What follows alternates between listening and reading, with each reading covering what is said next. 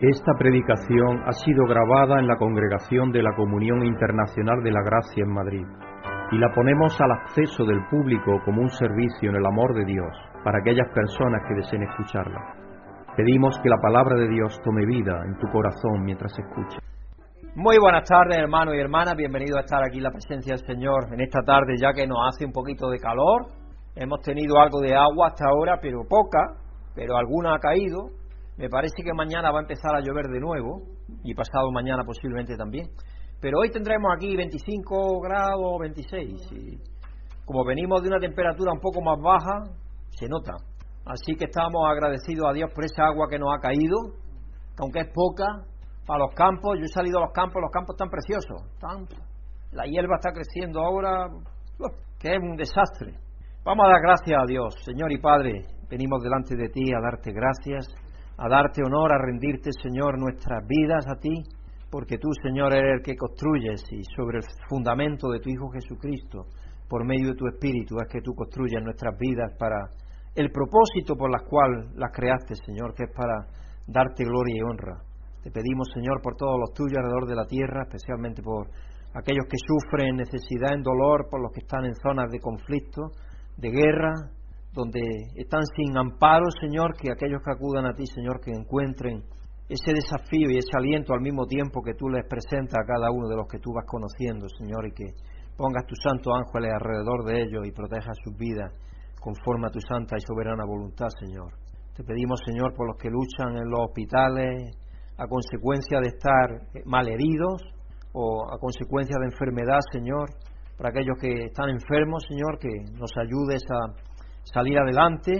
Y Señor te pedimos por los que estamos aquí que nos ayude Señor en nuestro entender, en nuestro oír y que podamos aceptar y recibir lo que tú tienes para nosotros en esta tarde por medio de tu palabra Señor, que por medio de tu espíritu tú nos bendigas y que nos aliente a bendecirte y honrarte por medio de la alabanza, te pedimos que bendiga de Noel para que nos ayude ahí con alabanza a ti, que sea presentada purificada y gloriosa por nuestro Señor Jesucristo, nuestro sumo sacerdote, y que sea acepta a ti, Señor. Señor, te damos las gracias por todos los bienes que tú nos das cada día y por los más importantes que nos has dado, que son los espirituales. Estamos sentados a tu derecha en tu Hijo Jesucristo y es algo honroso y demasiado sublime para nosotros comprenderlo, Señor, pero sabemos que un día gozaremos eso en plenitud y será entonces cuando podamos verdaderamente experimentar lo que es el gozo de estar en tu presencia continuamente. Señor, te damos las gracias por todo tu pueblo, especialmente por el liderazgo de tu iglesia alrededor del mundo, Señor, sea de cualquiera denominación que sean, por aquellos que te buscan con honradez y con deseo de servir a tu pueblo y de servirte a ti, Señor, de honrarte, que tú bendiga a cada uno de los que nos esforzamos por llevar tu palabra y hacer que más personas conozcan el camino tuyo, el camino que tu Hijo Jesucristo vino a mostrarnos, que es el camino de la verdad y la vida, Señor, el camino que conduce a ti por medio de tu Espíritu. Te pedimos que estés con nosotros, que nos ayudes, Señor, a, que todo lo que se haga aquí en esta tarde sea para darte gloria y honra.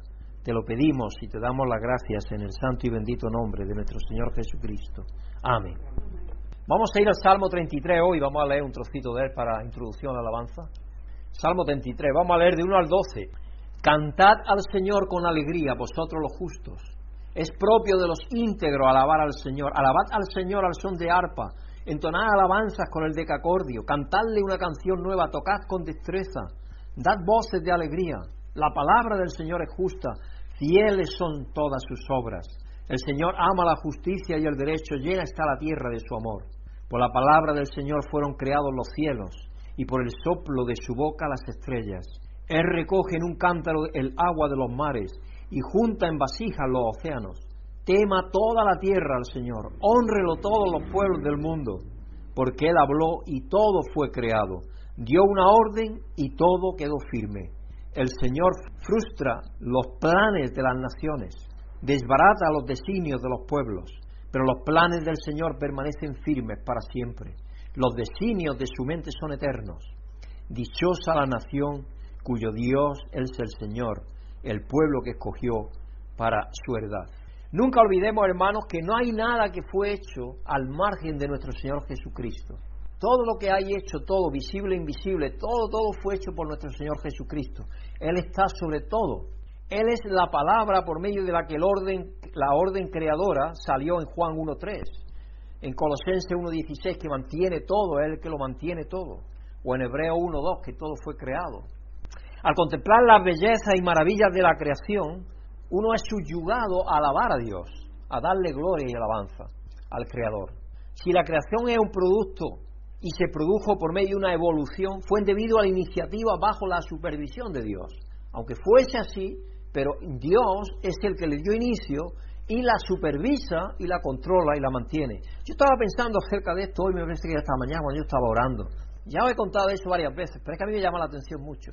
Si vosotros habéis tenido alguna vez la experiencia de chiquillo o lo que sea, en una, cubeta llena de agua, girarla, no se derrama, pero el agua se va a los lados. Sí, el agua se curva, como que se curva dentro y se va a los extremos. Eso es lo que hace el agua. Porque por la ley de la, inercia, por la inercia de los cuerpos, la inercia hace que vaya hacia lo más lejano de la fuerza que está actuando. Eso es lo que dice la inercia. Cuando vas, tú vas a una curva con el coche, el coche parece que se te vaya. O si tienes un producto ahí en el coche, algo metido en el coche, se te va para allá. Eso, es lo que hace. Entonces, eso pasaría con el agua igual. Pasaría igual, igual que el agua que se va a los extremos. Sin embargo, la Tierra está girando a más de 1500 kilómetros por hora y el agua no se sale de los mares. Curioso. Y se tendría que salir de los mares y llenar toda la Tierra, cubrir toda la Tierra. Pero Dios es que lo sostiene todo, todo lo sostiene Él. Y a mí hasta ahora no me han explicado eso por qué es. Tendrá una explicación física, supongo, pero a mí no me la han explicado, ni nadie se ha entretenido, nadie que contradiga a Dios le ha explicado eso, que es simple, pero no es simple, no es tan simple. No es tan simple, no es tan simple. Entonces, Dios es el creador de todo, Él lo sostiene todo. Y nosotros, ¿qué nos queda a nosotros? Solamente quedar apabullados delante de su presencia, delante de lo que Él ha hecho, de lo que Él es, de la supremacía del Señor. El Salmo 33 nos llama a adorar porque habla de la fidelidad y la rectitud de la palabra de Dios. Sí, Dios habla y todo lo que Él dice es hecho. No queda nada que Él diga que no sea hecho. ¿Cuándo? Eso es lo que puede diferir, pero se va a hacer siempre, porque lo que Dios dice será hecho. Tenemos un Dios que es fiel y que Él cumple con rectitud todo lo que ha dicho y todo lo que ha dicho en su palabra, por supuesto. Quando cantamos esse cântico aqui, me recorda o princípio bíblico que diz que tudo que hacemos tem que ser para a glória de Deus, todos. E fomos criados para a glória de Deus, para alabar a Deus e glorificar a Deus para sempre. Que podamos pedir a Deus cada dia perdão por nossas falhas, por nossos pecados, por nossas debilidades e podamos honrar a Deus com todo e expressar toda a nossa gratidão a Deus, como Deus já nos ha dado esse grande valor. Somos fortes em Cristo Jesus e cada respiração nossa pode ser uma canção a Deus, amém? Padre Santo, graças, Senhor, por nos permitir estarmos aqui. Perdona nossos pecados e ajuda, Senhor, a compreendermos a vontade do Senhor e cada dia poner el Señor en primer lugar en nuestras vidas, que sea nuestra mayor prioridad servir y alabar al Señor y dar honra, honra y gloria a ti, Señor. Gracias, Padre, por tudo, te pido en nombre de Jesús. Amén. Vamos a dar gracias a Dios porque la tierra está llena de su amor. Eso es lo que nos dice el Salmo.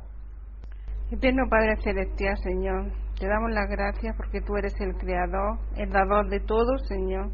Nada más que levantarnos, Señor, vemos las maravillas de, tu creación, vemos tu amor en acción, Señor, te vemos en, en nuestro respirar, en nuestro día a día, Señor, que tú eres el que sostienes este mundo, porque si no ya no existiría. Así que, Señor, te damos las gracias, pedimos tu bendición, Señor, para estar cada día viendo las maravillas tuyas, Señor.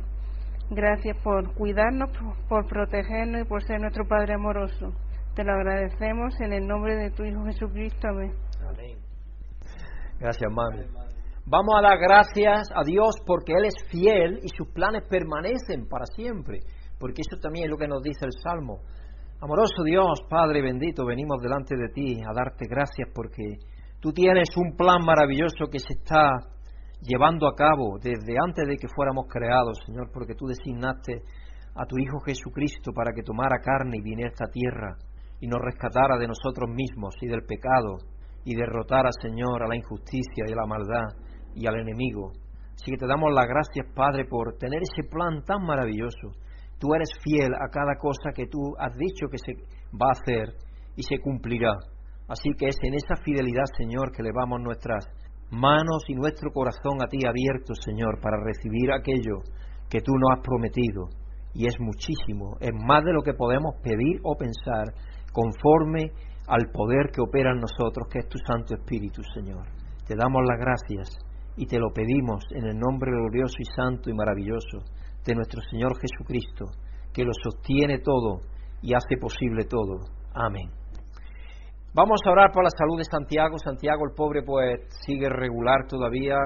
Ahora el corazón le está empezando a dar ya la lata porque tiene. Eh, él tenía, él era braquicárdico, que se llama, me parece, que tenía bajas las pulsaciones, pero hay veces que ronda de 30 a 35, imaginaros. De 30 a 35, eso tiene una fatiga, eso da una fatiga tremenda. Sin embargo, tiene buena saturación de oxígeno en sangre. Los pulmones le funcionan bien y todo eso, pero y, le pasa no siempre, por las mañanas al levantarse dice que hay, al atardecer por la noche, que es cuando más débil está.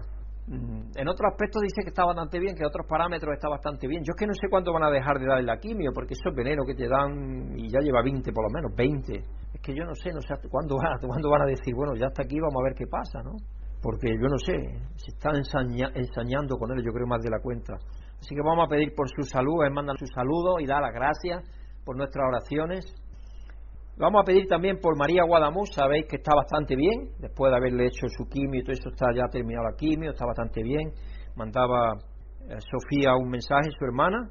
Pablo también hablé con él el otro día y luego me llamó él porque él puede, se ve que puede tener teléfono cuando puede, el pobre. Entonces, ha ido muy bien de la intervención, todo va bien, estuvo ahora viendo al especialista de hígado, le ha dicho que tiene el hígado regular, porque tenía ya por el tratamiento anterior y por toda su enfermedad y todo, lo tenía bastante deshecho el hígado. Se recuperó bastante, porque la medicación para esa enfermedad es muy fuerte, muy fuerte, la enfermedad que él traía atrás. Entonces, ah, el hígado está irregular y claro, después de la intervención quirúrgica y todo, ha sufrido un poco más, ¿no?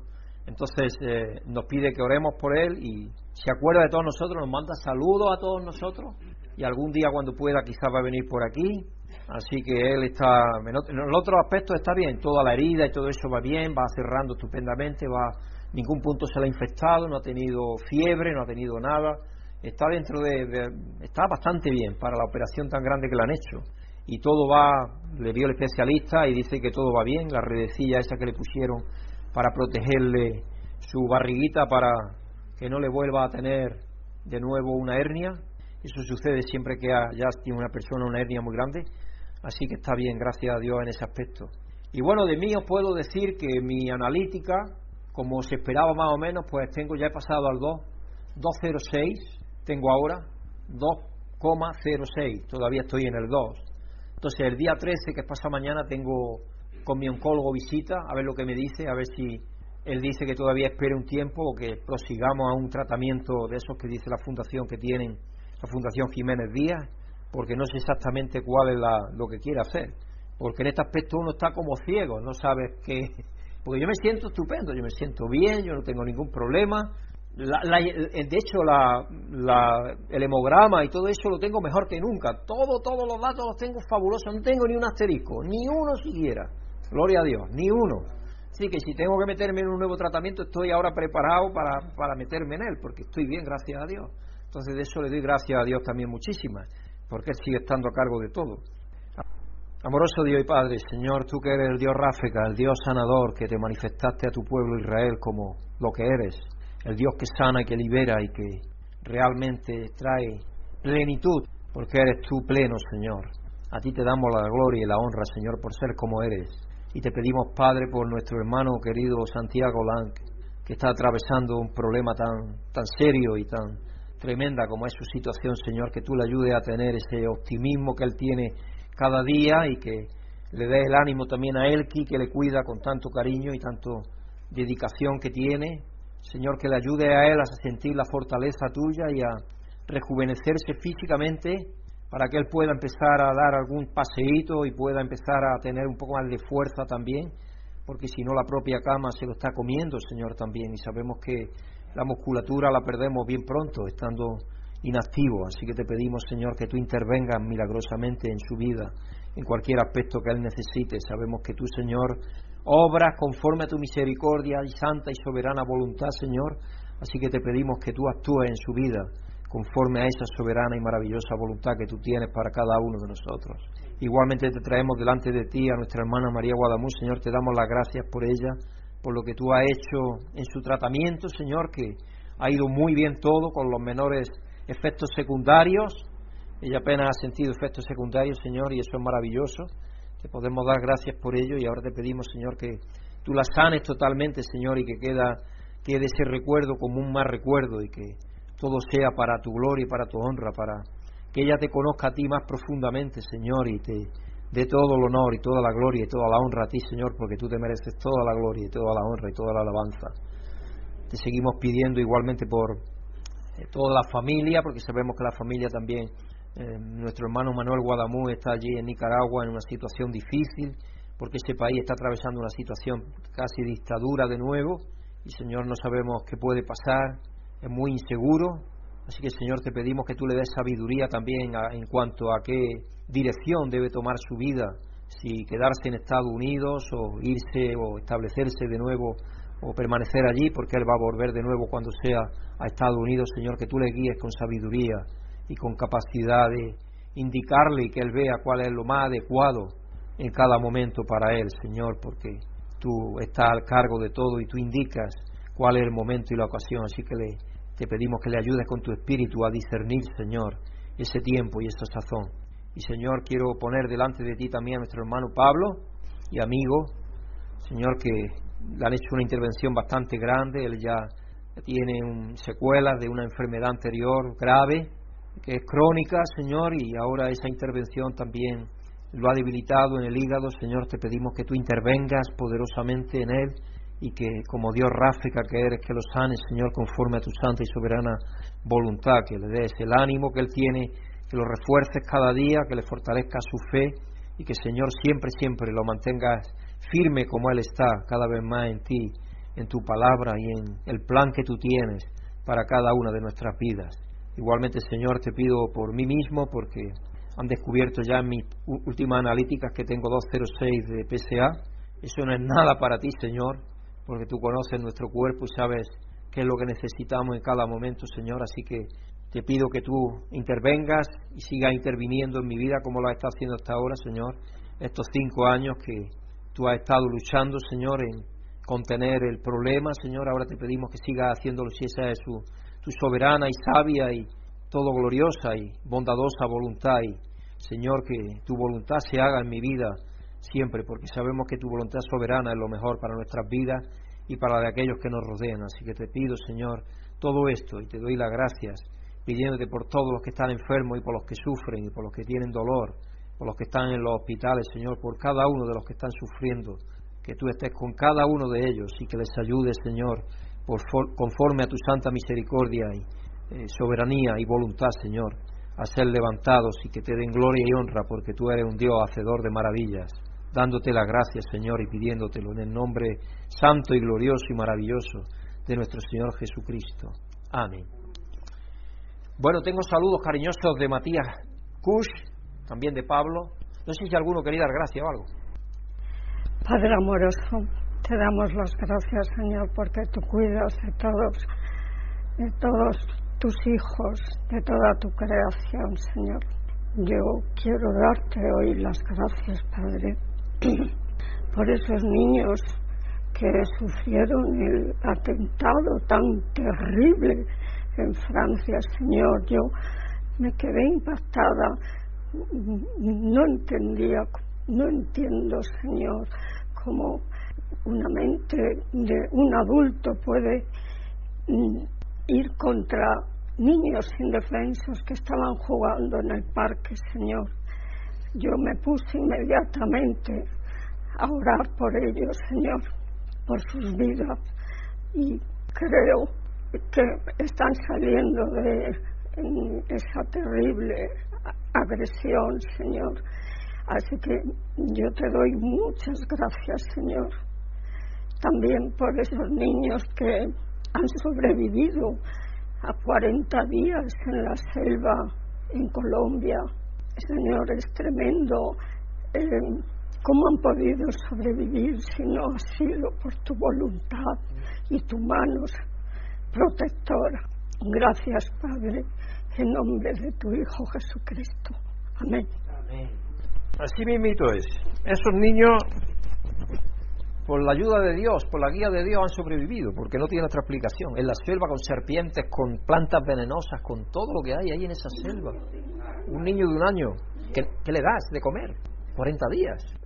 Jaguares que hay también, pero son peligrosísimos. Eso, eso carne, eso come carne. Solamente Dios. Luego ya cuando se dieron cuenta, cuando localizaron el avión, porque lo primero fue no sé cuántos días ha estado sin localizar el avión. Porque una vez que localizaron el avión, lo que hicieron fue tirar, las Fuerzas Armadas tiraron sacos de yuca, de harina de yuca, porque ellos lo conocían eso. Y entonces ya empezaron a ver que había de eso y empezaron a cogerlo, claro. Pero ha sido tremendo. Yo creo que adultos no sobreviven. Yo creo que no. Yo creo que los adultos del temor y de todo eso somos más propensos a, vernos desesperados y el miedo nos, acobardaría y, y nos, ellos no conocen el miedo. Esa es la diferencia de un niño. Es la inocencia de, y, la fuerza de querer vivir, claro. Ha sido sorprendente, eso es milagrosa, milagroso. Y lo otro de Francia, uno se lo explica. La maldad está en cualquier esquina, en cualquier esquina. Lo único es tácticamente, si se habla tácticamente es porque así el contraataque que querían llevar esa campaña de contraataque que querían llevar a cabo los ucranianos, eso lo ha frenado. Porque ahí, ahora para ellos también le ha hecho replegarse más, porque es que el río ahora, el río no es un río, el río es un lago ahora. Eso ahí ahora no pueden, porque eso te metes con los tanques, no puedes pasar. Es que en una cabeza normal no cabe eso. Hacer eso es un crimen de guerra, eso está registrado como crimen de guerra. Espero que se ve, sepa quién lo ha hecho se encuentra el paciente tendido en la cama, su médico abogado, esposa y sus hijos están esperando el suspiro final porque le han dicho que se va a morir. Cuando de repente el paciente se sienta, mira alrededor y dice, asesinos, ladrones, malagradecidos, y se vuelve a acostar. Y el doctor un poco confundido dice, yo creo que está mejorando. Y le dice a la, a la esposa, dice, ¿por qué? Dice, porque nos ha reconocido a todos porque dicen que el médico entierra a sus pacientes y el abogado lo tiene en la cárcel. Eso no se queja. Cuando una persona ayuda a un criminal antes de cometer un delito, una persona que está implicado, decimos, ayuda a cometer un delito, al que lo va a cometer le ayuda, le llamamos cómplice, ¿no es cierto? Si le ayuda después de haber violado la ley, le llamamos abogado, porque un abogado te defiende al culpable igual que al inocente desgraciadamente. Para, que veamos que la ley del hombre es una ley muy relativa, muy relativa. Micropréstamo, esto va de micropréstamo, esos préstamos chiquititos que se hacen. Dos amigos, oye Manolo, ¿me prestas 25 euros? Bueno, vale, pero con la condición de que no, no te quedes mucho tiempo con ellos. Ah, por eso no te preocupes, en una hora ya no los tengo. Después de Pentecostés, hermanos, estamos en un tiempo en el cual nuestro ser y comportamiento y acciones como discípulos de Jesucristo es en lo que pensamos, es en lo que el Evangelio es como entramos, pudiésemos decir, en la actividad que Jesucristo desarrolló de desarrollar, valga la, la redundancia, a los discípulos, lo que él hizo. Como seguidores de Jesús vivimos por cada palabra que dijo el Señor. Por eso es importante que confiemos en lo que Él dice. El tema de esta semana es la palabra de Dios en el pasaje de Génesis 12, 1 y 2, ahí vemos cómo Abraham actuó de acuerdo con las promesas de Dios y Dios actuó, Dios actuó. Al afirmar la superioridad de la fe sobre el legalismo, en nuestro pasaje en Romanos 4, 13 al 25, Pablo argumentó que Abraham recibió las promesas de Dios por medio de la fe, en un Dios que cumple las promesas. Y Dios lo primero que hizo fue decirle, sea de tu tierra y tu parentela, y no le dijo ni a dónde iba. Pero él sabiendo que Dios lo llevaría a algún sitio que Dios lo quería llevar, él salió y salió creyendo a Dios. Finalmente en Mateo 9, 9 al 13 y luego del 18 al 26, que es la escritura central del mensaje de hoy, leemos cuatro, cuatro oportunidades sobre Jesús administrando diferentes tipos de sanidad. Vemos hasta dónde Cristo está dispuesto a llegar para cumplir su promesa de sanar a los espiritualmente enfermos y llamar al pecador. Por eso el título del mensaje de hoy es Jesús sana completamente. Jesús sana completamente. Y la escritura central del mensaje de hoy, como he dicho antes, se encuentra en Mateo 9, versículo 9 al 13 y luego del 18 al 26. Y nuestro hermano Juan Antonio va a estar aquí leyéndolo para todos nosotros. Buenas tardes, nos de Dios, hermanos y hermanas. Buenas tardes. Dios os bendiga a los que estáis aquí y a todos los que escuchéis esta grabación.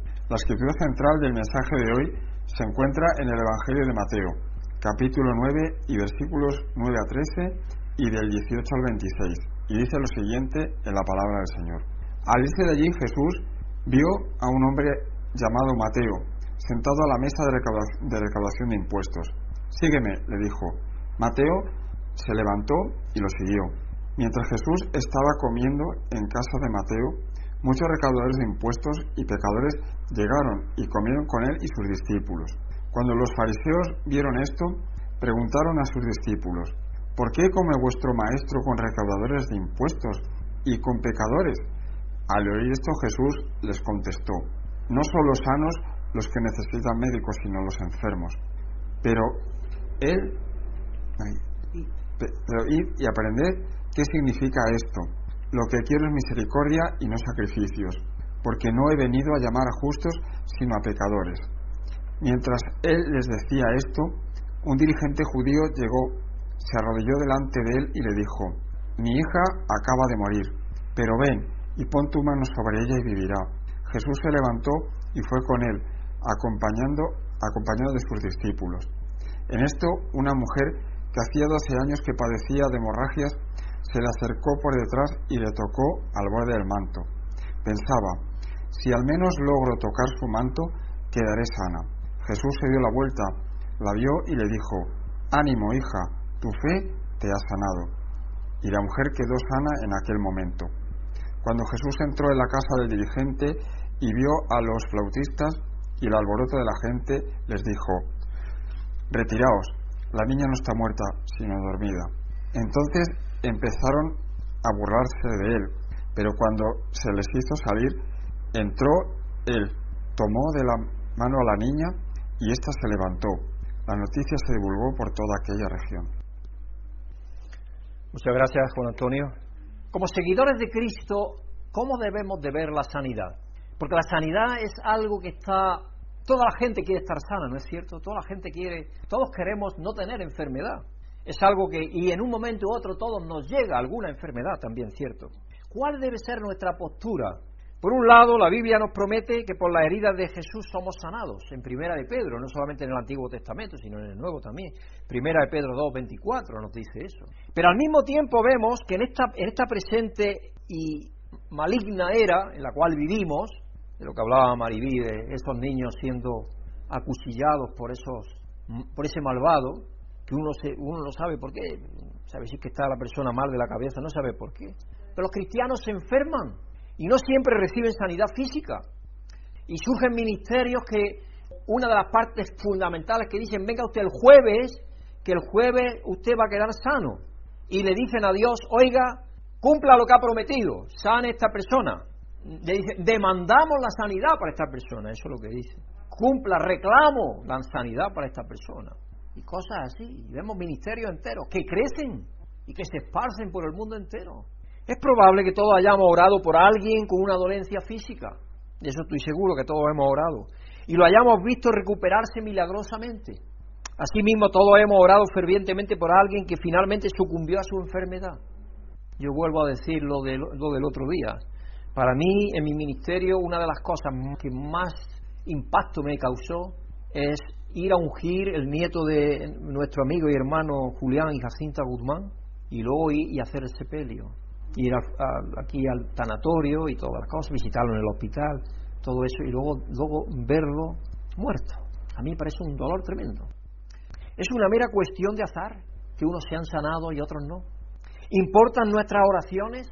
porque si es una cuestión de mero azar, nuestras oraciones no importarían.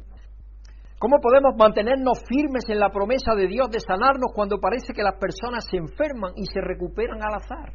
Podemos preguntarnos. Tratar de dar sentido a la relación entre Dios y la enfermedad humana ha sacudido la fe de muchos creyentes a lo largo de la historia. Lidiar con la enfermedad, ya sea personalmente o en alguien a quien amamos, puede hacernos cuestionar la bondad de Dios. Hay personas que cuando ven a una persona, a un ser querido, enfermo, incluso siendo los dos cristianos, puede que su fe se debilite y sea quebrantada. Como resultado, muchos de nosotros luchamos con la forma de orar cuando alguien que nos importa se enferma. No sabemos a veces qué decir. No sabemos si exigirle a Dios y pedirle. Porque como escuchamos tantas cosas hoy en los medios de comunicación, esta discusión es especialmente relevante ahora, ya que en esta temporada ponemos nuestra atención en cómo la Iglesia participa en la vida y la obra de Jesucristo, especialmente en la misión hacia el mundo. Dios nos ha creado con un propósito, para alabarle y darle gloria, y eso empieza ahora aquí con nosotros estando ahora vivito y coleante en esta vida. Porque cuando nosotros le vamos a llevar a ese que está ahí o a esa que está ahí el Evangelio, estamos dándole gloria y honra a Dios. ¿Te has pensado eso? Eso es lo que estamos haciendo. Empieza ahora, no es algo para el futuro, porque muchas veces pensamos eso para el futuro, lo otro para el futuro, lo otro para el futuro. No, no es para ahora. Ahora ya empezamos a hacer eso. Y espero que nadie esté desapercibiendo la oportunidad o desperdiciando las oportunidades que pueda tener. A medida que nos involucremos con nuestros vecinos y conocidos, nos encontraremos con enfermos, es lógico. Y una cosa que nos van a decir, oye, yo he leído el Evangelio y en el Evangelio Jesús sanaba. ¿Qué pasa?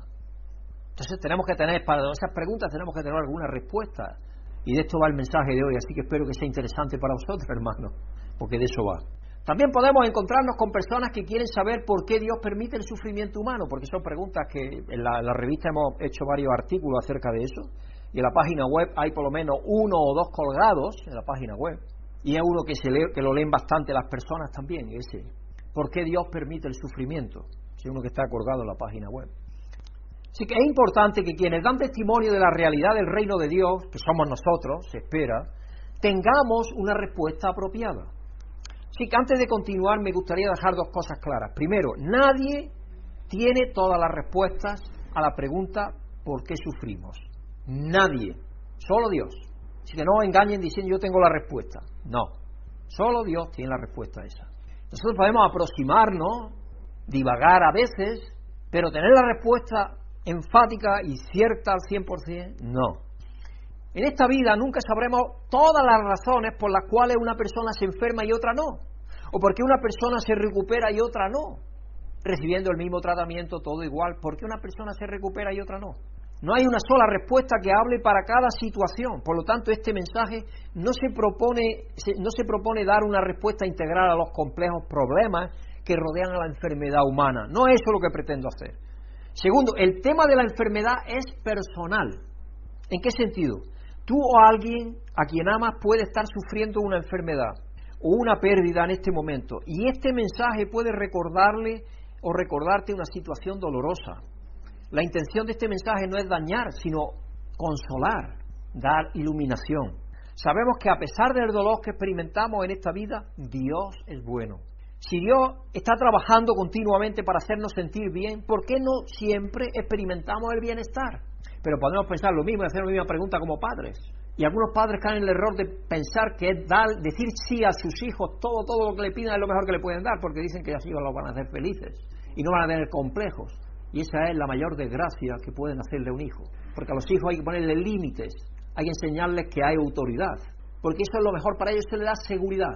El niño o la niña que nace sin límites nace inseguro, inseguro, nace caprichoso y crece así. Y luego la vida le va a dar cada bofetada que luego te hace llorar, claro, pero es porque no has hecho lo que debería de haber hecho cuando era pequeño. Entonces, no, no, no, Igualmente, ¿por qué creemos que Dios no es igual? Dios también es igual que un Padre bueno. De hecho, Él es el Padre por excelencia. Entonces, no siempre nos viene bien contestar aquello que nosotros le pedimos. Y entre otras cosas puede ser contestar a la sanidad, a la sanidad física, porque vamos a ver que hay más de una sanidad. Porque a veces parece que no podemos confiar en la promesa de sanidad de Dios. Parte de la razón es que No es posible que estemos buscando la sanidad en el lugar correcto. Igual que las personas, eso que dicen que las personas, dice, esta no buscó el amor en el lugar correcto, cuando alguien se equivoca en el matrimonio. Y sí, a veces pasa eso. Cuando se trata de enfermedades, los seres humanos están hiper enfocados en el yo físico, en el físico. Pero oiga, tú tienes una parte mental, tienes una parte espiritual, tienes una parte psicológica, que posiblemente es más importante que la física. De hecho, muchísimos doctores saben que muchas enfermedades empiezan en, la parte psicológica. Se manifiestan en la parte física, pero empiezan en la parte psicológica. Entonces pedimos a Dios erradamente, porque si estamos pidiendo que nos sale lo físico, no estamos centrándonos en, en realidad donde tenemos el problema. Así que parece lógico que si una persona tiene una dolencia física, buscamos la curación física. Sin embargo, los seres humanos no son físicos, como digo, únicamente, somos espirituales, sociales, emocionales, intelectuales también. Y como resultado de la caída, todos estos aspectos del yo están enfermos en algún grado. Todos estábamos enfermos, enfermos de muerte, de muerte eterna, más todavía. Creo que nuestro Dios eterno le da prioridad a las enfermedades que más nos impiden disfrutar de la comunión con Él y con otras personas, de las cuales no siempre son nuestras dolencias físicas. Entonces Dios siempre está trabajando para sacarnos y sanarnos a cada uno de nosotros. Sin embargo, es posible que no lo experimentemos actuando en cada forma de enfermedad que llevamos en el mismo cuerpo. Sí, y al mismo tiempo, nosotros podemos tener enfermedades que no son desconocidas, porque son psicológicas, son espirituales, son emocionales, solamente vemos la parte somática, lo que es somatizado, lo físico, lo, y, eso ya es el producto de algo anterior, ya. Y entonces no nos damos cuenta en realidad de cuál es el principio que tenemos mal. Dios obviamente tiene el poder, de determinación de sanarnos en todos los niveles. Y un día Él desterrará la enfermedad y disfrutaremos de perfecta salud por toda la eternidad. Llegará un momento en que tendremos absoluta salud, en que seremos plenos, no, tengamos necesidad de nada. En el noveno capítulo de Mateo vemos a Jesús sanando a personas que están cargadas de diferentes formas de enfermedad. Al observar la voluntad de Jesús de sanar a las personas, podemos animarnos a servir a un Dios que sana de manera proactiva. Vamos a leer de nuevo la escritura que nos ha leído tan amablemente nuestro hermano Juan Antonio. Vamos a ir de nuevo a Mateo 9, vamos a ver esa porción, Mateo 9, verso 9 al 13, y leemos. Al irse de allí, Jesús vio a un hombre llamado Mateo, sentado a la mesa de recaudación de impuestos, y le dijo, sígueme. Mateo se levantó y lo siguió, ni rechistó. Y este hombre estaba haciendo negocio, pero grande, grande, grande, con la cobranza de tributos. Entonces, Dios le tocó el corazón de una manera decisiva para que él diera ese paso de fe. En ese sentido es como Abraham. Mientras Jesús estaba comiendo, y fue a su casa a comer, mientras Jesús estaba comiendo en la casa de, Mateo, muchos recaudadores de impuestos y pecadores llegaron y comieron con él sus discípulos. de los iguales, fueron de los iguales, de su casta, de su condición, claro, es con los que se reunía él. Él no se reunía con los fariseos, ni con los saduceos, ni, no, no, él se reunía ni con los escribas, se reunía con aquellos que eran de su casta, que eran mal vistos en la sociedad israelita. Claro, y para ellos pues fue un honor que el maestro, ya tenía cierto prestigio, porque sabía que había hecho milagros, que estaba por ahí andando, que fuera a su casa y que lo tuviera Mateo invitado, pues eso era un prestigio. Así que mientras Jesús estaba comiendo en la mesa de Mateo, muchos recaudadores de impuestos y pecadores llegaron y comieron con él y sus discípulos. Cuando los fariseos vieron esto, preguntaron a sus discípulos, ¿por qué come vuestro maestro con recaudadores de impuestos y con pecadores? Al oír esto Jesús les dijo, no son los sanos los que necesitan médicos, sino los enfermos. Pero id y aprended qué significa esto. Lo que quiero es misericordia y no sacrificio, porque no he venido a llamar a justos, sino a pecadores. Jesús eligió llamar a Mateo un recaudador de impuestos para ser un discípulo de él. Los recaudadores de impuestos eran criticados duramente en este tiempo por la mayoría de los judíos porque recaudaban impuestos en el nombre del imperio romano y como tenían el galón y tenían la gorra autoridad, allí cuando llegaban todos los judíos, dice, tú tienes que dar tanto. Si el imperio romano decía, usted tiene que pagar un canon de un denario, pero él decía, no, usted, usted debe dos. ¿Y quién iba a discutir con la autoridad? Nadie. Entonces a pagar, Paganini, pagaban religiosamente. Y entonces, claro, eh, tenían muy mala, muy mala reputación. Primero porque estaban recaudando para el enemigo, eran intermediarios del enemigo. Y segunda cosa, sisaban todo lo que podían. Entonces, claro, eso los hacía tremendamente impopulares dentro de su pueblo. Tanto que eran repudiados. Eran vistos como colaboradores de Roma, que se volvían contra su propio pueblo por dinero y seguridad personal. Así que Jesús no solo llama a Mateo como discípulo, sino que cenó a la mesa con Mateo, con otros recaudadores de impuestos y personas marginadas. En el mundo antiguo la comunión en la mesa era un acto íntimo, es decir, sentarse a la mesa a comer con alguien, ¿cómo, cómo hizo Dios los pactos? Una comida. Pero en el Antiguo y en el Nuevo Testamento, los pactos de Dios siempre se han llevado a cabo en una comida, porque era algo donde uno realmente se abre y se expresa más, es más honesto, es más ah, abierto, más comunicativo normalmente, en una comida, y especialmente si hay un buen vino, un poquito de vino ayuda también a eso. La mayoría de los judíos, especialmente los rabinos, no comían con los recaudadores de impuestos, y Jesús era un rabino, según él mismo decía, y entendían, porque predicaba la palabra, enseñaba. Sin embargo, Jesús hace pública su estrecha asociación con los marginados. No es algo que él haga en un rincón a oscuras. No, él lo hace en público y lo hace para que lo vean. Él no nos pone etiquetas y Jesús estaba actuando para sanar a los socialmente enfermos, porque valora a los recaudadores de impuestos y a los llamados pecadores igualmente que al que no se consideraba tal, aunque posiblemente era más que ellos. Por eso Cristo dijo, no vengo a sanar a los sanos, el médico no viene a sanar a los sanos, sino a los que están enfermos. Pero enfermos estaban todos. Lo que pasa es que tenemos que darnos cuenta de que estamos enfermos. Claro. Y eso podemos decir que el arrepentimiento, cuando viene a darte cuenta de la situación que tenías. Él no nos pone etiquetas que nos ponemos a nosotros mismos. Somos nosotros los que nos ponemos etiquetas. Este es esto, esto es lo otro. Pero para Jesús esas etiquetas no existen. Cuando nos mira, Él ve a los hijos del Altísimo. En el caso de Mateo, al menos, comenzó a verse a sí mismo a través de los ojos de Cristo. Yo creo que Mateo sintió que, fue, eh, que era un honor que Jesús lo llamara, porque por primera vez un líder, un rabino, estaba aceptándolo, porque los recaudadores de impuestos lo tenían muy difícil de ir a la sinagoga. Y si iban es porque tenían un cierto grado especial con el que era el líder en la sinagoga y de vez en cuando le daba también algo de dinerín que corriera, porque si no, no, no podían, porque los consideraban los demás casi como impuros. Así que la obra que hizo Jesús para sanar a los socialmente enfermos fue transformadora. Él es uno que estaba socialmente enfermo, él no tenía ninguna enfermedad en su cuerpo, pero socialmente estaba enfermo, porque la sociedad no quería nada con él.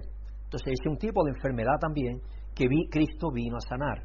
La asociación de Jesús con los marginados provocó críticas hacia ciertos fariseos, los que estas sectas judías estaban bien vistos por la mayoría de los judíos. Los fariseos estaban bien vistos, porque ellos se encargaban de tener, pudiéramos decir, la marca, ¿no? El metro de medir de la santidad, de lo que era requerido de todo eso. ¿Os acordáis que Pablo era fariseo de fariseos y lo que hacía era ir en busca de aquellos que estaban en contra de la sana doctrina, ¿no? Del judaísmo. Eso que estaba haciendo. Había recibido cartas del Sanedrín y él posiblemente era parte del Sanedrín, o lo había sido. Sin embargo, Jesús tuvo que mencionar constantemente su hipocresía y falsa piedad, los fariseos. Estos fariseos deshumanizaron a los recaudadores de impuestos y a los pecadores y los consideraron inmundos, creían que Dios toleraba, toleraba su actitud superior, lo que implicaba que Dios, tal como lo entendían, valoraba a algunos de sus hijos más que a otros. Ellos se sentían de primera clase, pues ya en el templo, aquellos que estaban en el templo, Cristo Dice, había dos en el templo, uno estaba allá al principio y dice, Señor, aquí estoy. Yo no soy como ese que está atrás, que mira eso lo que hace. Yo diemo esto, lo otro lo demás. Soy, vengo aquí a darte y honrarte y doy todo lo que... estaba orando para él. Yo no soy como ese. El primero empezó a criticar. Y ese de ahí atrás dijo, no soy digno de estar en tu casa, Señor. Perdóname, pecador que soy. Soy pecador. Entonces la actitud era muy diferente de uno y de otro. Ahí tenemos de nuevo dos personas que podemos decir que fueron sanas también. Uno fue sano espiritualmente y el otro socialmente estaba empezando a ver, a ver qué pasaba. porque él seguramente que luego después se dio cuenta que estaba pasando, porque Jesús cuando menciona algo es por algo que él después, antes o después, buscaría a ese hombre quién era, porque es cuando contaba una historia, si era real, él iba luego a enderezar esa situación normalmente. Así que de esta manera los fariseos revelaron su enfermedad espiritual porque creían algo sobre Dios que no era cierto. Dios no hace acepción de personas. Para Dios somos todos iguales. Jesús corrigió pacientemente su perspectiva, animando a los fariseos a creer y a crecer en misericordia. En estos pocos versículos vemos a Jesús tratando proactivamente de sanar dos formas de enfermedad humana. Más adelante, en este mismo capítulo, Jesús sanó otras dos formas de enfermedad. Si las que hemos visto, la enfermedad social y la enfermedad de la falta modestia, podemos decir la enfermedad, de, que es una enfermedad también. Y sabemos que hay muchas personas con esa enfermedad. De hecho, yo pienso que la mayoría de nosotros teníamos esa enfermedad, porque para llegar a arrepentirnos, Dios nos tiene que sanar primero de esa enfermedad, que es la falsa modestia, el orgullo, la vanidad. Y todo eso es lo primero que nos tiene que sanar para hacernos dependientes de Él, para que reconozcamos que necesitamos de Él. Nos tiene que ver, mostrar nuestra necesidad. Vamos a seguir leyendo para ver otras dos formas que Él muestra aquí. En Mateo 8, versículo 9, del 18 al 26. Mientras Él le decía esto, un dirigente judío llegó y se arrodilló delante de Él y le dijo, menuda cuestión, ¿no? Se arrodilló. Un dirigente judío. Era una persona que era responsable de una sinagoga Luego después en los otros evangelios sabemos quién era. Se arrodilló delante de él y le dijo, mi hija acaba de morir, pero ven y pon tu mano sobre ella y vivirá. Qué fe, ¿no la de este hombre? Jesús se levantó y fue con él, acompañado de sus discípulos. En esto, una mujer que hacía doce años que padecía de hemorragias, se le acercó por detrás y le tocó el borde del manto. Y pensaba, si al menos logro tocar el manto, quedaré sana. Qué fe también. Jesús se dio la vuelta y la vio, le dijo, ánimo hija, tu fe te ha sanado. Y la mujer quedó sana en aquel momento.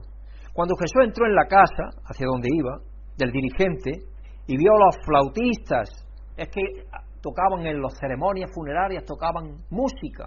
Eso acontece mucho, yo creo que en Brasil, creo que acontece. Leí yo un artículo una vez que había plañideras o algo así, en algunas zonas de Brasil que contratan a gente para que llore y cante. Y, y le dijo Jesús que se, que se acabe el alboroto de la gente. Retiraos. La niña no está muerta, sino dormida. Porque él entendía que la muerte primera es dormir. Siempre dijo eso. La muerte primera es la cesación de la existencia, que llamo yo, es dormir. Es un sueño quizás más profundo, y un poco más largo que el que es el sueño reparador de las ocho horas, pero al fin y al cabo es un sueño, porque vamos a ser levantados por Dios a la verdadera vida, que es la vida eterna. Pero es que incluso hay una muerte, incluso si no queremos la verdadera vida, que es la muerte segunda, y esa muerte segunda sí que es verdad que es la muerte, esa es la muerte ya definitiva, sin escapatoria. Entonces empezaron a burlarse de él, porque ¿qué va a hacer este? Pero cuando les hizo salir, entró él, tomó de la mano a la niña y ésta se levantó. La noticia se divulgó por toda aquella región. Y en Marcos y en Lucas aprendemos que el nombre de este líder de la sinagoga, al que le acaba de morir su hija, era Jairo. Debió de estar emocionalmente perturbado cuando encontró a Jesús. Hay pocas tragedias tan desagarradoras como la muerte de un hijo. Y oro para que el Señor consuele a quienes han experimentado este tipo de pérdidas. Porque no es normal que muera un hijo antes que los padres, sea a cualquier edad a cualquier edad que eso acontezca. Me imagino que Jairo no podía ver un camino a seguir en su vida sin su única hija. Estaba deshecho, desbordado en su parte psicológica y en su parte emocional. Y rogó misericordia de la única persona que podía cambiar sus circunstancias. Y fue, se arrodilló delante de él. Algo profundo estaba ocurriendo en Jairo. Y la muerte de esa hija hizo que esto sucediera. Y a veces no pensamos en ello. El milagro que hizo Jesús no fue para la hija de Jairo. Ella había sido liberada del dolor, el sufrimiento, la enfermedad ya. Ya con la muerte te liberas de la enfermedad, del dolor, de todo lo que pueda venir. De las vacunas, de la COVID, de todo lo que pueda venir. Sin embargo, muchas veces nos apegamos tanto a esta vida, nos apegamos tanto que es malo, porque no debiera ser así, porque esta vida, al fin y al cabo, ¿qué es? 70 años, un soplo. Lo dicen los profetas, todo el Antiguo Testamento está lleno de advertencias de eso, no apeguéis esta vida porque es como hierba en el campo, como paja, que fuela, que es hoy, mañana ya no es, que se echa en el fuego y perece, ¿no? Y, así es, esta, esta vida no es nada. Entonces, y sobre todo los que ya estamos entrando en algunos años, se nos pasan los años rápido. A mí se me pasan los años, ya estamos a medio año, Maribí. Estamos a medio año, a mi, suegra más todavía, ya dice, a mí se me pasa. Que... Y ella está muy activa, porque está muy activa siempre. Para las personas que no están activas, se le hace un mundo todo. Y el tiempo no se pasa, pero ella está siempre activa, siempre está haciendo alguna cosa, siempre, siempre, siempre. Está inventándose algo, algo, algo, algo está haciendo, algo. Y siempre falta, a mí siempre me falta tiempo, a mí, yo sé que no voy a hacer lo que yo quisiera hacer no lo voy a hacer porque Dios no me va a permitir que lo haga, creo, porque no quiere que caiga en ese sentido de egoísmo, yo creo que es egocentrismo en alguna medida. A mí me gustaría leer y escribir algo, escribir algo me gustaría, con respecto a una cierta biografía de mi padre, ciertas cosas que quizás pienso que no se ha escrito bajo esa óptica con respecto al conflicto de la guerra civil, de todo eso. Tengo material, algunos recogidos, todo eso me gustaría hacerlo. Pero es que no tengo tiempo, no, no, no puedo dedicarme, ¿no? no tengo el tiempo que necesitaría. Entonces, para mí las prioridades son muy importantes y ahora es servir a Dios y serviros a vosotros por encima de todo. Eso es lo primero, es lo primero que hay. Así que ella había sido liberada del dolor, del sufrimiento, de la enfermedad. Sin embargo, diría que Jesús la resucitó por el bien de aquellos que dejó atrás, por su bienestar emocional por eso la resucitó. De esta manera Jesús trajo sanidad a la enfermedad emocional de Jairo. Estaba sanando emocionalmente Jairo y de todos los demás que lloraban a su hija. Entonces hay sanidad emocional también. Finalmente Jesús sanó a una mujer que padecía hemorragia desde hacía 12 años. La belleza y el poder de este milagro es innegable. Obviamente Jesús sanó a la dolencia de la mujer, haciendo de esta historia un ejemplo de la capacidad de Dios para sanar nuestras enfermedades físicas.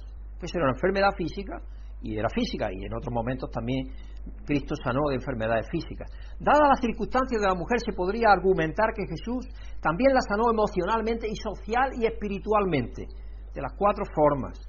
La mayoría de nosotros no podemos imaginar la tensión emocional de lidiar con una enfermedad humillante y debilitante que nos quita la fuerza. No solo eso, sino que esta mujer, si tenía derrame de sangre, era considerada impura por la sociedad judía. Tenía que estar apartada, no podía acudir al templo. Cualquiera que se acercara a ella se consideraba inmundo, se, contaminaba y se consideraba inmundo. Entonces la mujer era como una peste para todos, imaginaros. Ella se armó de valor, se armó de valor para meterse en medio de la multitud y poder tocar a Jesús. Imaginaros qué fe, qué decisión y qué necesidad tan grande sentía esa mujer. Y el libro de Marcos nos dice que ella sufrió bajo los médicos, que no pudieron ayudarla. Más todavía, gastó, todo su dinero inútilmente, gastó todo su dinero sin encontrar solución a sus males, sin encontrar el tratamiento que le funcionara. Esto continuó durante 12 años la tensión emocional de su condición, la ruina financiera, deben haber, deben haber sido insoportables. Además estaba socialmente alienada y aislada de la comunidad a causa de su enfermedad. Era verdaderamente una persona que estaba al margen de todo. Eh, como decimos en la, como en la India, era una intocable en ese sentido. Era una paria de la sociedad. Estaba fuera de tener contacto con la comunidad judía incluso con su familia, porque si, si estaba siempre con derrame de sangre, cualquiera que la tocara o estuviera cerca de ella se consideraba impuro. Entonces ya no podía ir a la sinagoga y era algo tremendo, era algo tremendo, era casi como estar leproso, casi como estar leproso.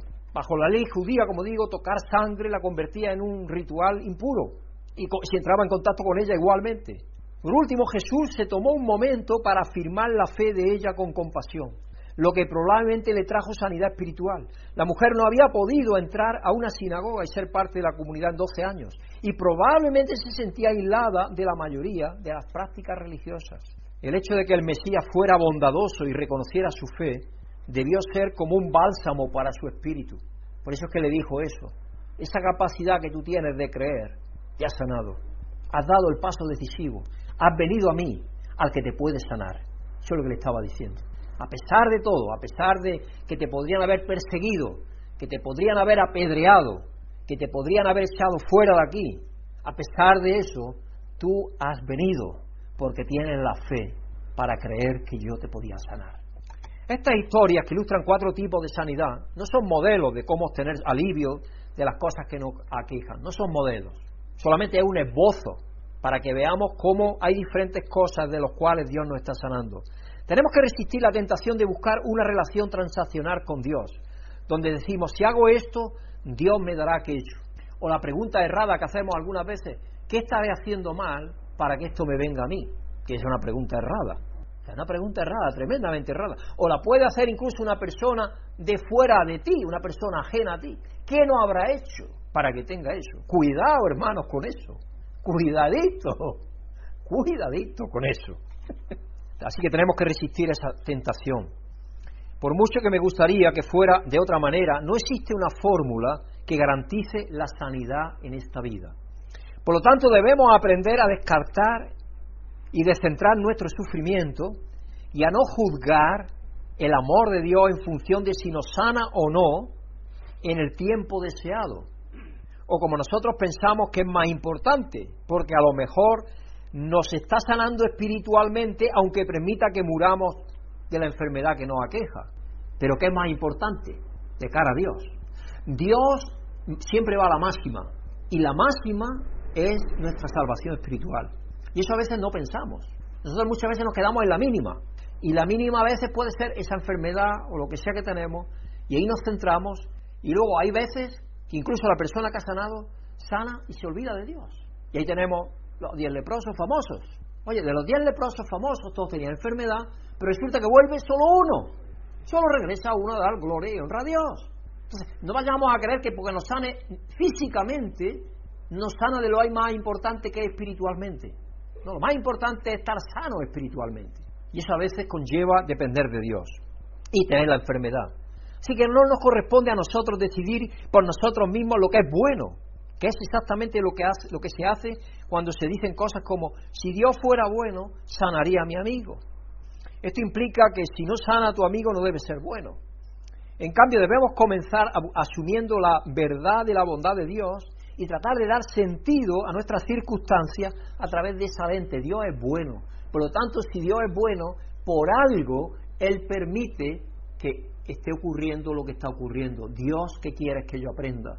Esa es la pregunta que le tenemos que hacer a Dios más bien, que yo he repetido ya varias veces. No por qué, sino para qué. ¿Para qué? Es difícil, pero es de esto de lo que trata la fe. Creer en que Dios es bueno aún en medio de nuestra miseria. Mientras que las historias en Mateo 9 no nos muestran fórmulas de sanación, sí nos muestran la misericordia proactiva y el amor de Dios revelado en Jesucristo. Estas palabras revelan el profundo deseo de nuestro Señor y Dios de que nos vaya bien en todos los sentidos.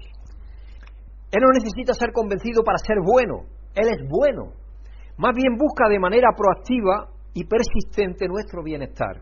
Desde nuestra perspectiva puede crecer y creer que Dios nos dice a veces no a nuestras oraciones de sanidad física.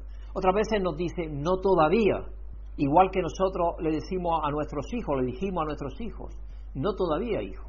Un niño que quiere jugar con la plancha, imagínate un niño pequeño, ¿qué, se puede hacer con la plancha? Quemarse. Se la va a dejar porque el niño, mm, como dice la psicología, decía que tenías que dejarle que todo lo que quería. No, hombre, tú no se la vas a dejar porque te va a dañar. O igual que ahí cuando ha descubierto Alex que estaban enseñándole a sus hijas aberraciones, tú no vas a reclamar que estén enseñándole en la escuela pornografía y la policía al mismo tiempo persiguiendo la, pornografía. Entonces, ¿en qué mundo estamos? Es una contradicción total. Es, es un mundo loco, de, de, locos totales. Es un mundo de locos. ¿Cómo puede ser eso? No. Sin embargo, la verdad es que cualquier sufrimiento que soportemos en esta vida debe compararse con la vida eterna garantizada libre de enfermedades, sin dolor, que Jesús nos ha dado gratuitamente. Dios ya ha sido bueno, ya nos ha dado, nos ha mostrado ser bueno. No podemos dudar de Él, porque ya nos ha dado la vida, la vida que nos va a dar plenitud. Ahora no la tenemos todavía en plenitud, pero la vamos a tener en el futuro. Entonces ya tenemos eso. Dios ya ha sanado. Él ya ha dicho sí a nuestra sanidad. Pronto y muy pronto nos quitaremos lo corruptible porque por mucho que dure, 70, 80, el que más dura 100 años, eso es nada con respecto a la eternidad, nada. Así que muy pronto es que esto desaparece. Nos vestiremos de lo incorruptible. Esta es una buena noticia para nosotros y para los que aún no conocen la respuesta para aquellos que preguntan por qué Dios permite el sufrimiento humano. Y Jesús ha hecho, está haciendo y hará todas las cosas para bien. Mientras tanto, todavía podemos buscar a Dios para la curación de nuestras enfermedades. ¿Cómo le pedimos a Dios que nos sane de una manera que no sea transaccional? Transaccional es haciendo un trato. Eso significa, yo hago esto a cambio del otro. Para mí, por ejemplo, ya la persona que dice, venga usted el jueves, que Dios lo va a sanar, eso ya para mí es un trato, porque ya los demás días que Dios tiene la mano corta para sanar, ¿o qué pasa? es que contradicciones para mí, es algo increíble. Entonces, hoy no puede sanar Dios. Tú le vas a decir a Dios cuando sana, el jueves cuando sana, ¿no? Porque tú lo dices, hombre. Demasiado, hombre, eso, estás encumbrado mucho, ¿no? Me creo yo, ¿no? Estás encumbrado demasiado. Primero necesitamos acercarnos a Dios estando seguros de su bondad y su esfuerzo proactivo para hacernos bien. Sí, el libro de Hebreos, que se acerca a Dios, Hebreo 1.6 nos dice, el que se acerca a Dios tiene que creer que Él es y que es galardonador de los que le buscan. De esa es la manera que tenemos que acercarnos a Dios. Estemos bien, estemos enfermos. La forma en la cual tenemos que acercarnos a Dios es que Él es galardonador de los que le buscan. Le pedimos a Dios que nos sane no porque necesite ser convencido o porque no se dé cuenta de nuestro sufrimiento. Le pedimos a Dios que nos sane porque a Él le importa lo que nos importa a nosotros y porque es la fuente de todo bien nos invita a, dar a conocer a nuestras peticiones con audacia, igual que esta mujer que fue y tocó y dijo, si yo le toco el manto solamente con tocarle, eso es audacia, es fe, pero aparte es audacia. Muchas veces necesitamos esa audacia, necesitamos ser audaces para estar ahí. Incluso necesitamos ser audaces para el tratamiento, porque, por ejemplo, el cáncer que yo padezco, si yo hubiera negado a tratamiento, quizás yo hubiera ya muerto, pero Dios sana también naturalmente por medio del tratamiento, porque al fin y al cabo el tratamiento de dónde sale? De hierbas, de plantas, de todo eso, que el, ser humano que Dios le ha dado inteligencia para sacar todas esas cosas en el laboratorio, en la farmacia, las tienen preparadas. Al fin y al cabo, ¿quién es el que sana? Dios de forma natural. Porque te puede sanar de forma natural, de forma milagrosa, Así que nos invita a dar a conocer nuestras peticiones con audacia, porque desea que participemos de la historia que Él está desarrollando en nuestra vida. Dentro de cada petición que le hacemos a Dios, debemos incorporar un pero no sea como yo quiero, sino como tú quieres, de Mateo 26, 39, cuando Cristo estaba orando al Padre, si es posible, quítame esta copa de mí, Padre. Pero no sea lo que yo quiero, sino lo que tú quieres. Yo ahora todas las oraciones que hago, todas las que hago de sanidad, y oro por muchísimas personas que están enfermas, y a veces me olvido de orar por mí mismo, pero oro por las personas y yo siempre digo, Padre, no se haga mi voluntad, sino te pido en el nombre tuyo, por tu bondad, maravillosa misericordia, que se haga conforme a tu sabia y soberana voluntad, Señor, porque tú conoces mejor que nosotros. Tú eres omnisciente, sabes lo mejor para nuestras vidas, así que en esa sencillez y humildad de corazón es que tenemos que ir a pedirle a Dios. De esta manera le expresamos a Dios nuestro deseo pero dejamos nuestro corazón abierto para aceptar la buena voluntad, lo que Dios quiera hacer, lo que mejor quiera Dios hacer, confiando en que lo que Él decida hacer es lo mejor para nuestra vida y sabemos que es lo mejor. Entonces, en esa situación tenemos que dejarlo. La segunda cosa, y estoy terminando ya, debemos orar por nuestra sanidad física mientras buscamos la otra forma en la que Dios está obrando para sanarnos. Necesitamos asumir que Dios está actuando en todo momento para sanarnos porque esta es nuestra realidad. Mientras oramos por sanación, si es posible, debemos cambiar de nuestro enfoque a nuestro ser social, emocional y espiritual. Debemos estar pensando, ¿me está a mí afectando algo exógeno a mí, que dicen los psicólogos y los psiquiatras?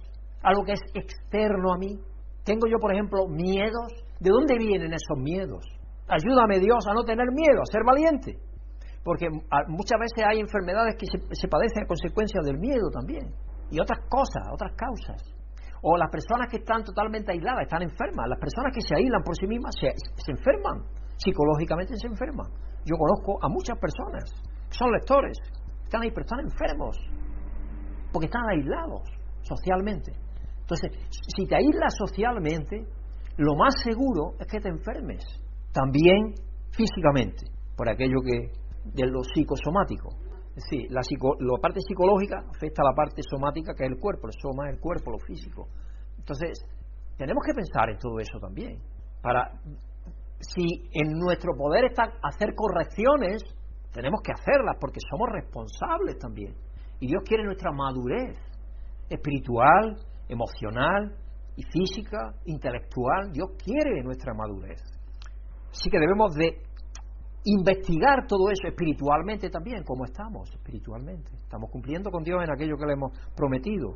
El dolor y la incomodidad a menudo pueden consumir nuestros pensamientos y emociones, por lo que esto no siempre es posible. Sin embargo, si podemos, debemos de tratar de encontrar formas en las que Dios nos está sanando.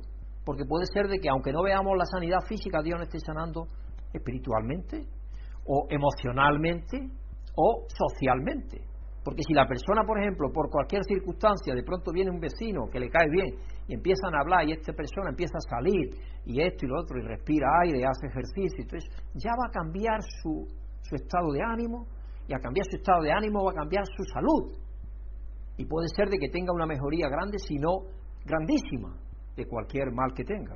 Entonces, tenemos que estar viendo que Dios puede actuar en muchos frentes que nosotros no vemos, pero que está sanando, que está sanando. Así que hacerlo nos mostrará que Dios no nos ha abandonado en nuestra enfermedad, sino que siempre está actuando para sanarnos. Doy gracias a Dios que algún día los mensajes sobre sanidad ya no serán necesarios. Hasta ese momento es bueno saber que Jesús, de hecho, es nuestro sanador. Y Él está actuando incluso ahora para sanarnos por completo. Pero que sabemos al mismo tiempo que la plenitud de la sanidad la vamos a tener cuando esto corruptible se vista de incorrupción mientras tanto vivimos en este mundo con esto físico que se va deteriorando. La enfermedad más segura que tenemos todos es la de envejecer, porque envejecer, aunque sea lentamente, es ir muriendo. Y sabemos que todos tenemos que pasar por esa situación, ¿no es cierto? Entonces, hermanos, que pensemos en las cosas celestiales, porque esas sí que son verdaderas, esas sí que son permanentes, y ahí ya no habrá ni más dolor, ni más llanto, ni más lágrimas, como dice allí al final en Apocalipsis. Que Dios nos bendiga a todos y nos ayude a tener estas cosas en mente que estamos viendo esta tarde y que nos ayude a gozarnos en lo que Dios nos muestra en su palabra y tener cordura y al mismo tiempo estar preparados para dar respuesta a la persona que nos pregunte. Que Dios ciertamente está sanándonos, pero está sanándonos de diversas formas. Y eso es algo que podemos explicar a las personas con ejemplos que ellos vean que así es.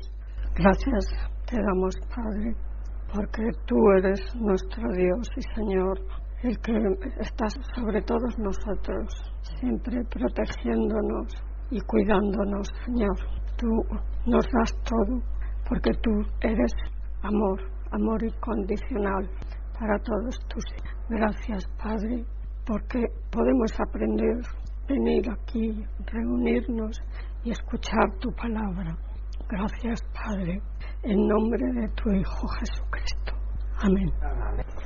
Si has sentido la bendición de Dios por medio de esta predicación, agradecemos tus oraciones y apoyo para que este ministerio pueda seguir siendo usado por Dios para bendecir a otros. Pedimos que el amor y la paz de Dios, que sobrepasa todo conocimiento, llenen tu vida.